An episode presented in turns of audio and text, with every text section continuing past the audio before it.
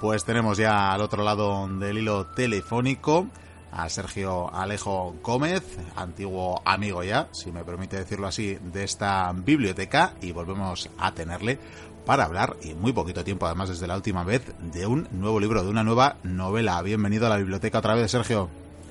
Hola, ¿qué tal? ¿Cómo estamos, Miquel? Encantado de estar con vosotros otra vez. Bueno, pues eh, desde luego encuentro, aunque realmente has estado presente, ¿verdad? Hace poquito hacíamos un programa especial eh, al hilo o con el eh, maestro Juan Antonio Cebrián en la memoria y te teníamos presente de diferentes maneras, tanto a ti, porque además nos proporcionaste el, premio principal del programa de entre los oyentes que participaron en ese reto, en el planteamiento que hacíamos, pero es que además incluso tus personajes cobraron vida en, en la radio, en la sección de, del amigo Vikendigo y Curía en los ecos del pasado con la batalla de Actium, nada más y nada menos. Sí, sin duda fue, fue estupendo, fue una, una recreación de los personajes de mi novela llevados a su máxima exponencia, ¿no? porque Vikendi hizo un relato magnífico, eh, me puso la piel de gallina cuando lo escuché eh, sinceramente pensé que sería un trabajo que costaría hacer, pero he visto que después de, todo lo que ha hecho con el vizcaíno y con todos sus, sus monográficos, pues es, es, un hombre capacitado, ¿no? Lucho en la tarea, ¿no? No, no, tiene dificultades para recrearlo y como planteó eh, la batalla de Actin fue maravilloso, genial, espeluznante, pero desde el punto de vista positivo, ¿eh? bien, bien. Eso es bueno. Le gustará saberlo sin ninguna duda.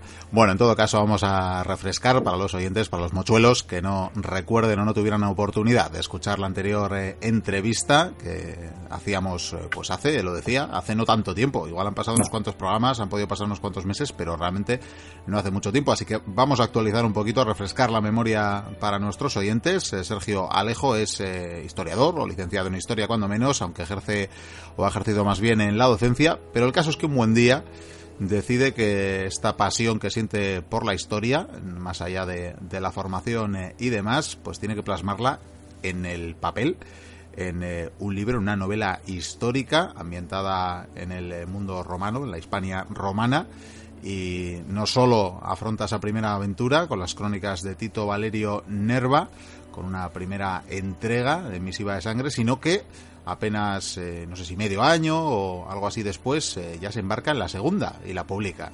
Sí, eh, la verdad que como bien dices es un reto, ¿no? Fue todo un reto pasar de, de la, del estudio académico a la posterior docencia y luego a lanzarte al mundo del, de la escritura, ¿no? Que para mí es un es, es, un bueno para mí para cualquiera supongo que se quiera meter en estos en estos embolados, ¿no? Porque no es otra cosa que que quitarte tiempo, que mucha documentación, mucha investigación, mucho contraste de fuentes, porque podríamos escribir, cualquiera podría escribir una novela normal, ¿no?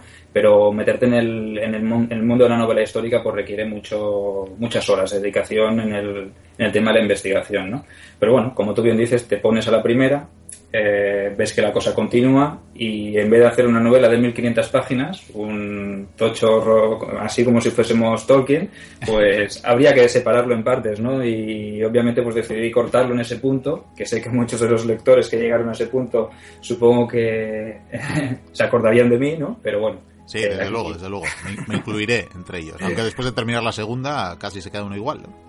Ah, vaya, pues mira, me sorprende porque eres la primera persona ahora que me ha dicho que se lo ha acabado de leer y que me ha transmitido esa, con, ese punto de vista. Con ganas de más, quiero decir, ¿eh? No, no, no me refería a una crítica, digo, con ganas de más, con ganas de que, de que haya una siguiente entrega ya, próximamente. Me, alegra saberlo porque estoy trabajando en, en, la segunda, perdón, en la tercera parte, porque la segunda, como bien, dicho, como bien has dicho, ya la has acabado de leer.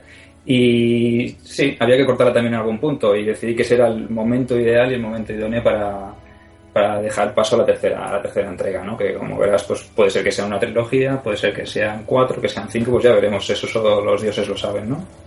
Bueno, vamos a refrescar también en, la memoria de los oyentes en cuanto al eh, contenido, a la historia. No podemos decir demasiado porque si avanzáramos en respecto a la primera novela, pues probablemente haríamos eh, aquello que ahora llaman spoilers en relación a, a las series y a las películas, ¿verdad? Pero bueno, sí podemos apuntar, lo hemos dicho ya, ambientada en eh, época romana, en tiempos de, de Augusto, de las guerras cántabras más concretamente. Y en el fondo lo que vemos es bueno la, la vida de unos eh, legionarios o la historia de unos legionarios que se ven envueltos en eh, lo que es también una historia de misterio, ¿verdad? Sí, es una trama, una trama de misterio, de intriga, que en principio he querido salirme un poquito del género eh, propiamente dicho de la novela histórica, que explica batallas, que explica momentos históricos, y he querido ir un poquito más allá y fusionar también la parte del género de novela negra, de novela de intriga, eh, para darle un poquito más de, de, digamos, de enganche a la historia, ¿no? Porque todos los que hemos leído novelas históricas, pues estamos acostumbrados a que nos, nos, narren grandes batallas, eh, grandes enfrentamientos, eh, pero lo que faltaba un poquito es una trama eh, así desde el punto de vista del, de, la, base, ¿no? Del, del, legionario, ¿no? Porque las tramas palaciegas están muy bien, pero cuando el pueblo ya no está metido en medio, pues quizás es lo que más, más llama la atención. Y que hay más llano que un, que un soldado, ¿no? que, un, que un vulgar legionario que lleva cinco años de servicio y que sin quererlo se ve en una situación que le lleva más allá de sus deberes como soldado. ¿no? Es ahí donde entra la, la iniciativa o el, las habilidades, la, el empuje que tiene cada uno dentro de sí, ¿no? que puede hacerle superar eh, circunstancias un poquito complicadas y complejas y a las cuales no está acostumbrado, claro. Bueno, y con todo, porque tampoco se vayan a pensar eh, nuestros oyentes que carece de, contexto y carece de, de, muchos de los ingredientes que tienen eh, convencionalmente las novelas históricas porque también tenemos eh, batallas, desde luego, eh, quizás más en, en, la memoria a la hora de realizar flashbacks o para explicarnos el pasado de algunos de los personajes. Pasaba ya en la anterior eh, novela, con la batalla precisamente de la que hablábamos, que habíamos recreado a través de un eco del pasado en la propia biblioteca perdida. Pero, por ejemplo, en, en este nuevo libro tenemos eh, pues una interesante, un interesante episodio en el que nos hablas a través de los personajes del asedio de Metulo, que probablemente es algo bastante más desconocido que la batalla de Actium que eh, encabezaba o que daba inicio a la primera novela. Sí, de hecho estuve barajando varias posibilidades y leyéndome uno, un manual de historia sobre Augusto que, que escribió Adam Goldsworthy, que es un profesor de historia inglés. ¿eh? Eh, encontré esa pequeña mención, porque no es más que una pequeña mención a esta campaña que se produce en el año 35 a.C. Remontamos cuatro años incluso antes de la batalla de Actium que narró la primera, la primera novela, ¿no? Y donde Augusto, pues para... Entonces es Octavio, no ha sido proclamado todavía Augusto, eh, decide emprender una campaña de conquista exterior, ¿no? Y se dirige hacia la zona de Iliria, que vendría a ser la actual Albania. Y allí pues se produce un choque, un enfrentamiento, un asalto, diríamos, a una fortaleza que se llama Metulo. Y aquí es donde participa, donde participa uno de los personajes que en el primer libro no ha tenido tanto protagonismo, que, pero que en este segundo sí que he querido profundizar un poco más en, su personalidad, ¿no? que es el, centurión Salonio, ¿no? centurión de, de, la centuria donde sirve nuestro protagonista Tito Valerio Nerva. Y aquí vemos eh, también en este eh, en este breve pasaje, diremos, porque ciertamente eh, después de leer el libro localicé, claro, por, por curiosidad respecto a este asedio, ¿verdad? Localicé sí. este libro de, de Adrian Goldsworthy, bueno, no sé ni cómo pronunciar la apellido de este hombre. Goldsworthy, ¿vale? Nos, nos vale. No, te, te, lo digo porque lo tengo aquí delante y lo estoy viendo, ¿eh? Porque a lo mejor sí, tampoco sería capaz de pronunciarlo. Sí, sí, seguro que sí. Bueno, pues ciertamente di con ello y realmente también es algo, una mención breve, ¿no? No, no tenemos registrado demasiado de, de una batalla que realmente quizás fuera breve y, y, no sé si muy sangrante en cuanto a pérdidas de, de, vidas humanas o de tropas, cuando menos, pero sí que tiene pues eh, su bueno su, su, exhibición de ingeniería eh, de las legiones, eh, tiene su heroicidad, eh, tiene su sublemación de, del líder, tiene todos los ingredientes, ¿verdad?, para realmente ser una novela de la que hayamos oído más hablar. Claro, puede ser que aquí lo que prime es un poquito la fantasía o la imaginación, porque como todos sabemos, pues las fuentes escritas, pues sobre todo las clásicas, tienden a ensalzar un poquito las hazañas de los, de los grandes hombres, ¿no? En este caso, en este caso Augusto. Obviamente yo he decidido que, que uno de los personajes relevantes en esta batalla sea Salonio, pero si te remites a Adrián, a lo que dice Adrián en su, en su libro, pues eh, aquí se produce un episodio donde incluso Augusto, al ver que sus, sus, tropas retroceden, pues él mismo baja, coge un escudo, se lanza la, por la pasarela hacia la fortaleza, los legionarios, pues un poco, eh, digamos, sonrojados o heridos en su orgullo, pues se ven que, que tienen que ir detrás de su líder. Y a partir de ahí, pues tampoco voy a desvelar nada más, ¿no? Pero. Sí, mejor, ¿no? que esto sea realidad o sea ficción, pues no podemos tener la certeza al 100%. Entonces he querido darle un, toquito, un toque más, más personal, ¿no? Para que adaptar un poquito lo, lo, que es el desarrollo de la batalla o lo que es la, las características de, de, los personajes eh, para encajarlos en, en, este momento puntual. Sí, eh, probablemente eh, no podemos descartar que ese propio testimonio fuera también una, una suerte, una especie de, novela histórica, ¿no? Porque al final ese gesto de, del futuro Augusto emulaba también algo que se supone o que se le atribuía al propio Julio César, ¿no? Sí. Obviamente decían también que los que Augusto era un tipo enfermizo, un tipo que tenía mucha una salud poco estable y que carecía un poco del liderazgo este para, para encabezar una batalla, ¿no? Que sí que se rodeaba, que sí, una de sus virtudes fue rodearse de grandes generales y de grandes figuras que sí que dominaban la estrategia y la disciplina y la táctica militar. Entonces, mm, hasta ahí la imaginación de cada uno para, para pensar o deducir si este hombre fue capaz de coger un escudo y él solo lanzarse contra una fortaleza repleta de enemigos sedientos de sangre romana, ¿no? Bueno, seguro que sería gripa más bien, ¿no? sí, me da a mí la sensación que sí. Bueno, vamos a, hablar un poquito del eh, carril, de la trayectoria que estás teniendo, bueno, tanto con la primera novela, porque al final casi has solapado el periodo de, de, presentaciones, de socialización, de, bueno, de dar a conocer al fin y al cabo tu novela, al final eh, pues juntándose con la promoción de esta segunda entrega y bueno, viendo tu agenda, pues veo que más o menos estás teniendo varias representaciones, ¿no? Varias, eh, bueno, pues eh, librerías, festivales de, diferente índole y de corte histórico, tanto en, en esa Tarragona tuya como en la propia Barcelona, en León, bueno, te estás moviendo, ¿no? Sí, eh, hoy mismo acabo de llegar de León, del, de este fin de semana pasado tenido lugar el Festival de Recreación Arte Marte, que ha organizado su primera edición el, el grupo, la Asociación Legio Cuarta Macedónica. Obviamente son los mismos, o lo diríamos, los, los actuales legionarios de la Legión de Tito Valerio Nerva, ¿no? Es la asociación que se constituyó ahora un par o tres de años y este año se han querido lanzar a la aventura y han decidido montar ellos mismos un festival de recreación. Y como estuve el año pasado en Astorga presentando el primer libro, la primera parte de Mi Siga de Sangre, ellos, como partícipes de mi novela, pues han decidido invitarme a hacer la presentación y ya te digo, hoy mismo he vuelto y ayer pues puedo decir que fue todo un éxito. Para ellos, un éxito porque el festival reunió a más de 200 recreadores, para ellos ha sido un éxito absoluto, eh, las opiniones que han dado la gente de allí ha sido que ha sido eh, un éxito total y desde mi punto de vista particular, personal, individual y como un poquito eh, recién llegado al mundo de la recreación, pues puedo decir que lo mismo, ¿no? Y ayer pues se concluyó el festival con una presentación que en este caso hice del primero y del segundo libro, Un poco lo que venías diciendo. Aparte, la semana pasada estuve en Tarraco Viva, uno de los festivales con más nombre de, España de recreación, también pude presentar el primer libro y no me puedo dejar. Eh, para ser primerizo en esto, pues las cosas eh, están fluyendo y puede decirse que para mí está siendo todo un éxito.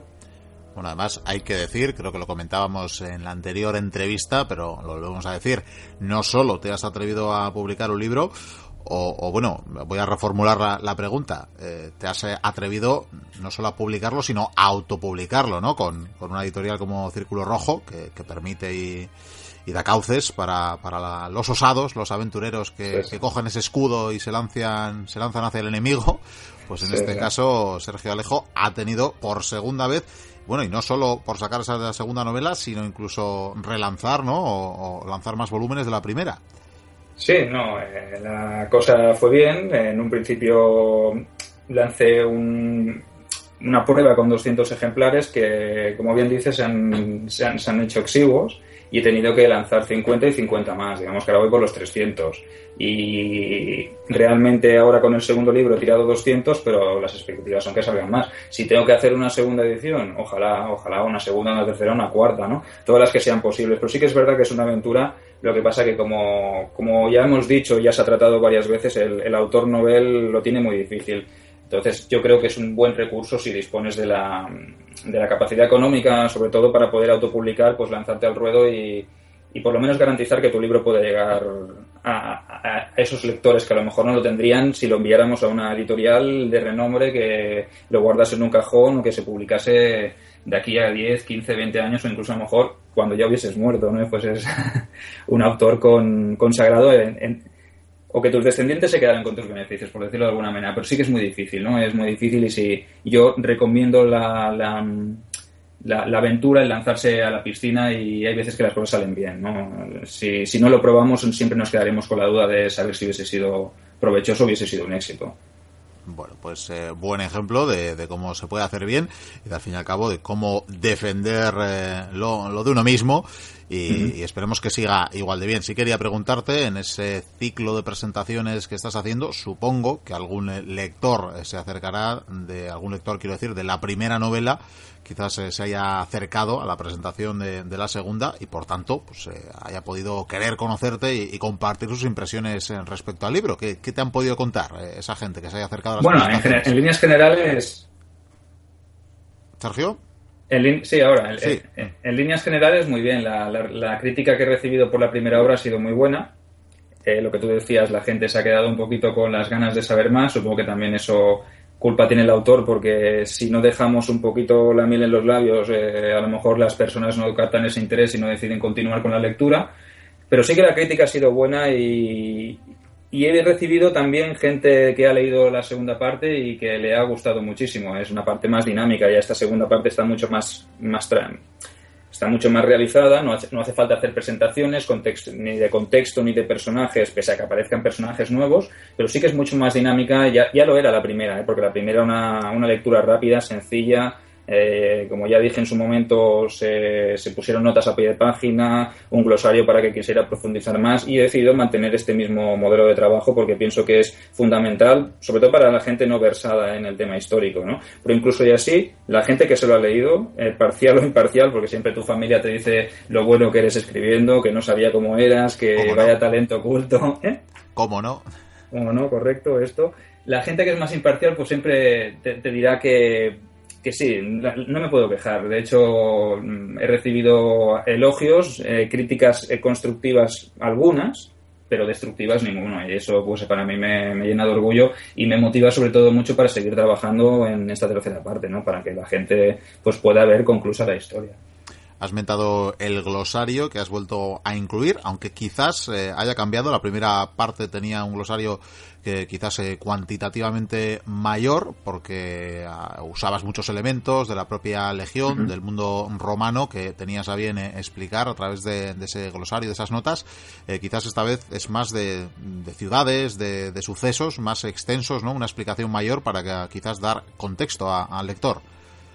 Correcto, correcto. También hay que tener en cuenta que muchos de los términos que yo utilizo en la primera parte para hacer notas a pie de página o, incluso en glosario, eh, no los vuelvo a repetir, porque si volviera a tener que tener que hacer el mismo trabajo otra vez, a lo mejor sí que la, gente lo consideraría un poco repetitivo. Entonces he optado porque las notas a pie de página sean de, eh, de topónimos, de nombres de personajes o de elementos que no se hayan tratado en el primer libro eh, porque si no podríamos llegar a ser un poco reiterativos y no, no es la intención. ¿no? Eh, no a todo el mundo le ha gustado las notas a pie de página, sobre todo la gente que ya está más versada, no las cree necesarias, pero como esta es una novela que va dirigida a todo clase de, o todo el público, eh, pienso que es fundamental que la gente sepa lo que está leyendo y que pueda hacer una consulta en un momento determinado. ¿no?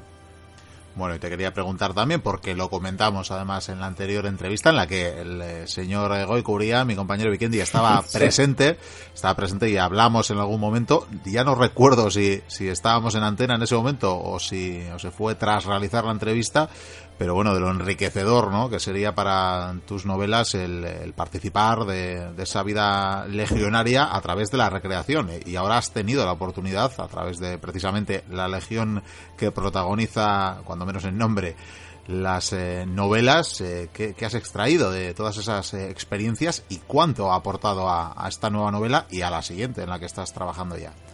Pues sí, cierto, cierto. El, año pasado en Astorga, no sé si yo creo que fue después de que conversáramos en la entrevista, tuve el privilegio y el honor de poderme fundar una lórica segmentata con su correspondiente casco, su correspondiente pilum, todo el escutum enorme, eh, el gladius, el pugio, o sea, toda la indumentaria, toda la panoplia del, del legionario romano, ¿no? Y sinceramente, lo que siente uno dentro de esa armadura va más allá de lo que pueda imaginarse si, sin la puesto nunca, ¿no? Es una ayuda fundamental, una cosa que me ha servido mucho para ver lo que sentía un legionario dentro de la armadura, cómo se podía luchar, lo complicado y complejo que era, eh, lo que se perdía de vista, ¿no? Porque la visión era más reducida detrás de un escudo, con tu compañero a la derecha, tu compañero a la izquierda, viendo solo al frente sin, sin poderte mover, con un peso y un, y un calor infrahumano allí dentro de, de esa de esa, de esa armadura de hierro, ¿no? Aparte también me pude ver cómo era la vida en un contubernio, que eso es fundamental para tratar las partes del libro en las que nombro cómo era la vida entre los entre los propios camaradas de la, de la centuria. Y sí, he aprendido muchísimo, me ha ayudado, me ha servido para dar un enfoque diferente y esta experiencia, pues sin duda, todo aquel que tenga la tentación de, de experimentarla, pues yo la recomiendo porque eh, ni que sea una vez en la vida, todos deberíamos ponernos en la piel de un legionario y saber cómo era la vida cotidiana. Nos ayudaría a comprender muchas cosas de la historia de Roma que las fuentes no nos explican, porque, como he dicho antes, eh, no me gusta ser pesado, pero la historia muchas veces se explica desde la perspectiva de los grandes hombres o de los grandes generales, pero las hazañas, las, digamos, las conquistas, la gloria, el honor de Roma no lo dio Augusto, ni Trajano, ni, ni Adriano ni los grandes emperadores, sino que fueron las tropas o los legionarios de la base, ¿no? Los que lucharon, los que murieron, los que sangraron por, por Roma, ¿no? Y experimentarlo desde la vida, desde la piel de un propio legionario, pues le da un plus de calidad que yo creo que es lo que mi novela en este aspecto sí que tiene, ¿no? Bueno, pues eh, desde luego enriquece la experiencia. Yo creo que ya te lo comenté la última vez. Eh, probé por un día también, probé por un día. Eso sí, eh, mi, mi, mayor bueno, conclusión es que hay que buscar un casco del tamaño de la cabeza de uno, que uno, es de Bilbao, y en fin, pues fue, fue costoso, eh, tanto introducirlo como sacarlo, pero por lo demás fue algo ciertamente que, también recomiendo, más allá de lo humorístico, ciertamente muy recomendable probar la recreación, ¿verdad? Eh, que, es esta cosa que mucha gente eh, ve y dice, mira, se, se, disfrazan de romanos y van todo el fin de semana por ahí, ¿no? Y, bueno, cuán lejos se quedan, ¿verdad? De lo que se puede llegar a sentir y a vivir en, en esos momentos va más allá de un, de un, disfraz, ¿no? Yo recuerdo las primeras veces que se lo dije a esta gente de la, de la Asociación de la Legio Cuarta Macedónica, es que este disfraz, me dijeron, no, disfraz no, vamos vestidos de romanos. Y yo dije, vale, vale, perdón, disculpa, es vestirse, no es lo mismo eh, disfrazarse para un carnaval, para una fiesta popular, que vestirse con armaduras tal y como eran, ¿no? Porque toda, todo la toda la panoplia, toda la equipación que llevan ellos es original, está hecho con la misma manera que se, que se llevaba en la antigüedad. Para ellos, más que una, un disfraz, es una forma de vestirse y una forma de vivir, ¿no? Porque ellos lo experimentan como si fueran legionarios. Correcto, además, solo el hecho de llevar el peso de esa armadura, en este caso, bueno, yo probé una cota normal, no, no la lórica como en tu caso, eh, pero el peso del escudo, el peso del propio Gladius, ¿no? ese armamento y, las maniobras que se practican y las exhibiciones que se hacen desde cargas hasta, hasta ponerse en la famosa por Asterix formación tortuga, ¿verdad? ¿No? Correcto, Muralis. Sí, el que se pone en la primera línea de, la, de la testudo no tiene problema. Ahora, el que tiene que levantar un escudo de 10 kilos por encima de la cabeza de su compañero, estabilizarse, encajarlo en su sitio, Correcto, correcto. Eso sí que es un, un, dilema, un dilema. Pues desde aquí vamos a recomendarlo porque además es algo, no sé si decir en auge, pero que desde luego hay muchas, eh, además hay para todos los gustos de diferentes épocas y, Correcto. y bueno, y en muchos lugares se pueden encontrar eh, recreacionistas que, que, siempre además tienen eh, a bien dar la bienvenida y, enseñar a, a, la gente que se quiere acercar. Bueno, te quería preguntar también, creo que la última vez hablamos de la salud de la novela histórica, pero, pero esta vez casi doy un saltito más allá porque últimamente volvíamos a encontrar la noticia de de que parece posible o probable que lleven a, la pantalla las novelas de, Santiago Posteguillo, uno de los, eh, bueno, pues de los, grandes ¿no? de la novela histórica y particularmente además de la ambientada en el mundo romano. Eh, no sé si te imaginas a, Tito, a, Flavio, a, Sexto, al resto de personajes de, tus novelas en, en una serie, en la pantalla.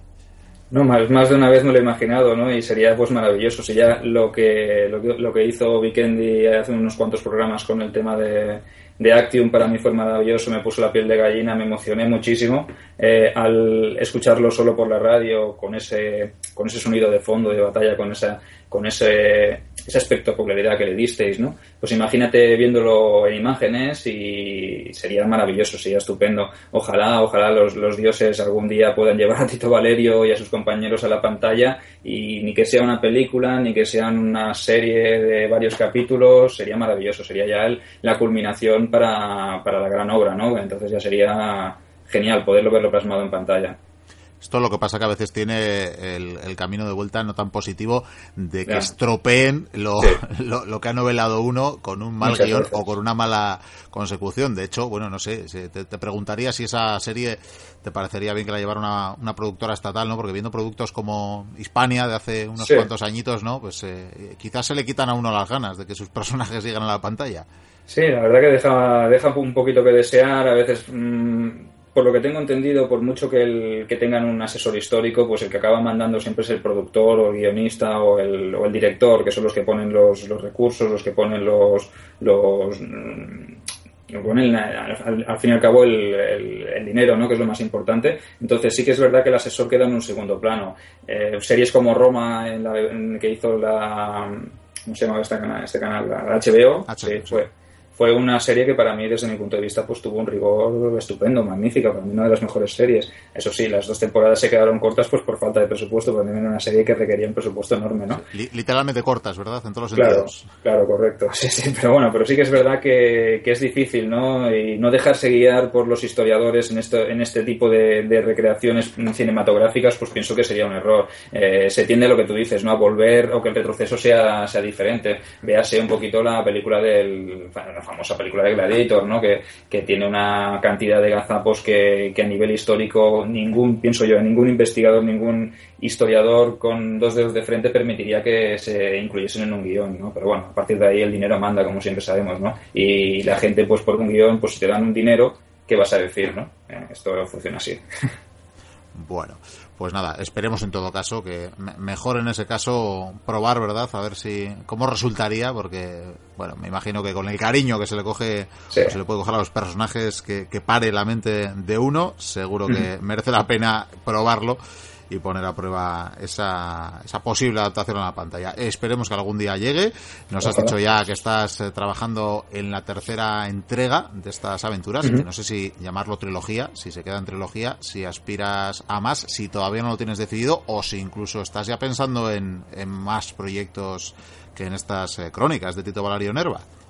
Bueno, la intención, si te digo la verdad, era los tres libros. Eh, a medida que voy avanzando me voy dando cuenta pues que mm, se abren muchas posibilidades, ¿no? La historia da para mucho. Lo que pasa que tampoco abusar de, una historia sin cerrarla y no concluirla pues puede ser un poquito pesado para el lector también.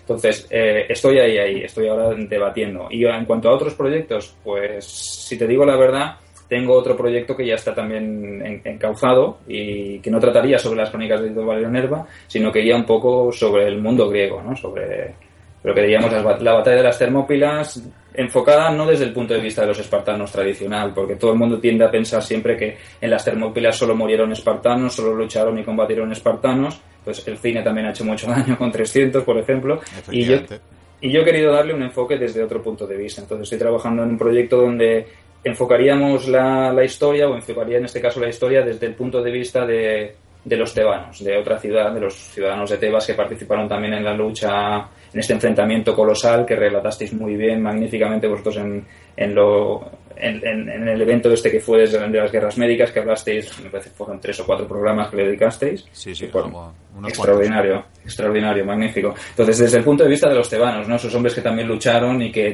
la historia nos recordará, igual que los tespios, que los eh, atenienses, que los megarenses, que los... Eh, archivos, todos aquellos que lucharon dieron su vida y solo se recuerda a los espartanos. ¿no? Entonces estoy trabajando en ello y, estoy investigando, estoy intentando hacer, darle un vuelco a la situación para que todo el mundo pueda verlo desde otra perspectiva. Bueno, pues eh, nos alegra saber que estás eh, trabajando tanto en estas eh, crónicas, por lo menos en lo personal, para terminar de saber qué pasa con, con Tito Valerio y el resto de personajes. Y bueno, poco más eh, que decir porque se nos va yendo el tiempo. Estás, eh, bueno, estás, estás presente, iba a decir, iba a decir que espero que la, que la tercera entrevista que hagamos eh, contigo, Sergio, pueda ser ya en directo. Ojalá. quiero decir, en, en un encuentro en directo, a ver si es posible en alguna presentación que quizás te lleve por estos lares o que en algún viaje que hagamos desde la biblioteca nos podamos acercar a, a estar contigo. Con todo, sí que queremos agradecer que, de bien nacidos es ser agradecidos el eh, bueno esa dedicatoria que nos hacías. Si la primera vez que nos mandaste eh, tu libro, la primera novela, te decíamos que habíamos echado en falta escribir una dedicatoria, en este caso ya nos la dabas por partida doble, tanto la personalizada como la que incluyes, porque mencionas la biblioteca perdida, y es la primera vez que, un autor de, una novela histórica pues eh, hace y tiene este gesto, así que nada, es de agradecer desde luego. Bueno, sí, eh, ya lo hablamos la otra vez, pero yo pienso que todo lo que sea ayudar a difundir, sobre todo a la gente que empieza desde, desde cero y desde abajo, eh, es de agradecer, ¿no? Y la oportunidad que me brindasteis vosotros el, el año pasado cuando, además recuerdo que fue el, programa que cerraba la, temporada, eh, me dedicasteis una media hora para poder hablar y exponer un poquito de qué, de qué trataba mi obra, pues como tú dices, es de agradecer, es de es de agradecer y yo pienso que, que, no todo el mundo está dispuesto a, escucharnos a los que empezamos de cero y tenemos que mover muchos muchos hilos, tenemos que insistir y en eso en ese aspecto no, no, no tengo ninguna queja del trato que me disteis desde el principio, ¿no? que mostrasteis un interés inminente y me facilitasteis mucho las cosas y por eso he querido nombraros en, los agradecimientos a vosotros y a otros tantos que me han, han ayudado a que esto pueda ser una realidad. Sí, eso es cierto. la novela, desde luego, tiene unas cuantas páginas de, agradecimientos. No hemos sido los únicos, los bibliotecarios, pero vaya, éramos parte también y queríamos eh, mencionarlo porque es todo un honor, desde luego. curioso, por cierto, también nos ha, nos ha gustado mucho la coincidencia. Ya esto no tiene relación con el libro, pero es que nos lo comentabas eh, hace poquito, ¿no? Si hace, pues no sé si un par de meses, ya el tiempo casi es relativo en esta biblioteca, en estas eh, grutas, pero hace un par de meses entrevistábamos a, un egiptólogo, a Javier Martínez Babón, y, luego resultaba que, que había sido tu maestro, que había sido profesor profesor tuyo en la universidad. Sí, sí, sí, sí. Fue maestro mío, me acuerdo, eh, recuerdo en la primera, primer año de carrera que nos hizo una asignatura sobre Egipto muy interesante, una eminencia de, la egiptología. Creo que estuvo estudiando en, Alemania, eh, hizo un máster. Eh, Ahora hablo así de memoria porque yo por aquel entonces era un muchacho y un chaval, pero sí que es verdad que nos, nos maravilló y nos asombró la manera que tenía que explicar la historia, ¿no? Y, y cuando escuché que viste que hicisteis una entrevista por su último libro, pues me quedé asombrado de recordar también esos momentos y ya visteis vosotros que también era un, un hombre que, que sabe muchísimo, muchísimo de Egipto. Sí, sí, desde luego eh, nos hemos eh, apuntado bien su teléfono, ya le dijimos que acudiríamos de nuevo a él muy probablemente, porque desde luego sabe muchísimo, tiene muchísimo que contar y además lo, lo hace bien. Bueno, pues eh, Sergio, para ir eh, terminando, ha sido un verdadero placer tenerte de nuevo en la biblioteca. Decías que en la temporada pasada, pasada casi cerrabas la, la temporada, pues esta vez cerrarla no, pero, pero casi casi, porque nos van quedando poquitas horas de biblioteca en lo que respecta ya a esta temporada. Abordaremos la séptima a partir de septiembre y nada, seguiremos teniendo, esperamos, noticias eh, tuyas Noticias de Tito Valerio Nerva, que vamos a recordarlo, es la segunda entrega El enemigo interior, la que has lanzado hace unos poquitos meses con la editorial Círculo Rojo. Se puede encontrar en, eh, bueno, creo que en grandes plataformas, ¿no? Como eh, esto de hacer eh, publicidad, pero bueno, ya sea para dar con el libro, pues pues la haremos, ¿no? Aunque creo que incluso en la propia página web se puede se puede adquirir a día de hoy, ¿no? Sí, sí, sí. Decidí crear una plataforma de pago, una pasarela de pago para que eh, los lectores que les costaba encontrarlo, pues que pudieran ponerse en contacto conmigo y yo mismo me encargaba de enviarle los ejemplares a través de un pago PayPal, un pago seguro. Y aparte de esto, como bien decías, pues tienes las plataformas de Amazon y de FNAC, eh, Círculo Rojo y, yo mismo. Eso es. Bueno, pues recordamos, eh, bueno, cómo era tu página web también, para recordarlo, para que puedan dar contigo y ver la información de los libros. Sí, la, la, página web es muy sencilla, es www.sergioalejogomez.com o punto .es. La es te redirigirá a .com y desde allí podréis acceder tanto a los eventos como a, la descarga gratuita del primer capítulo de ambas obras, eh, los book trailers que publiqué en su momento a través de Círculo Rojo y, como he dicho antes, la pasarela de pago para obtener un ejemplar. Y si me lo, me lo pedís directamente a mí, obviamente lo enviaré dedicado, que es siempre un plus, ¿no?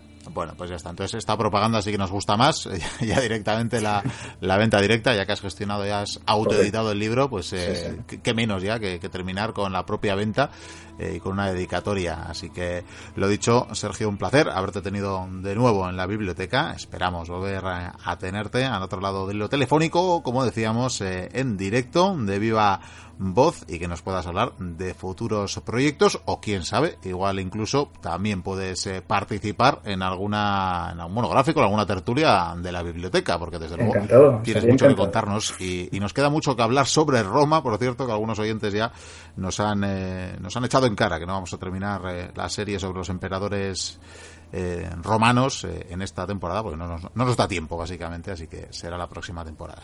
Muy bien, Miquel, pues muchas gracias por haberme dedicado estos minutos y un placer, como siempre, conversar contigo. Mucha suerte, Sergio. Hasta siempre.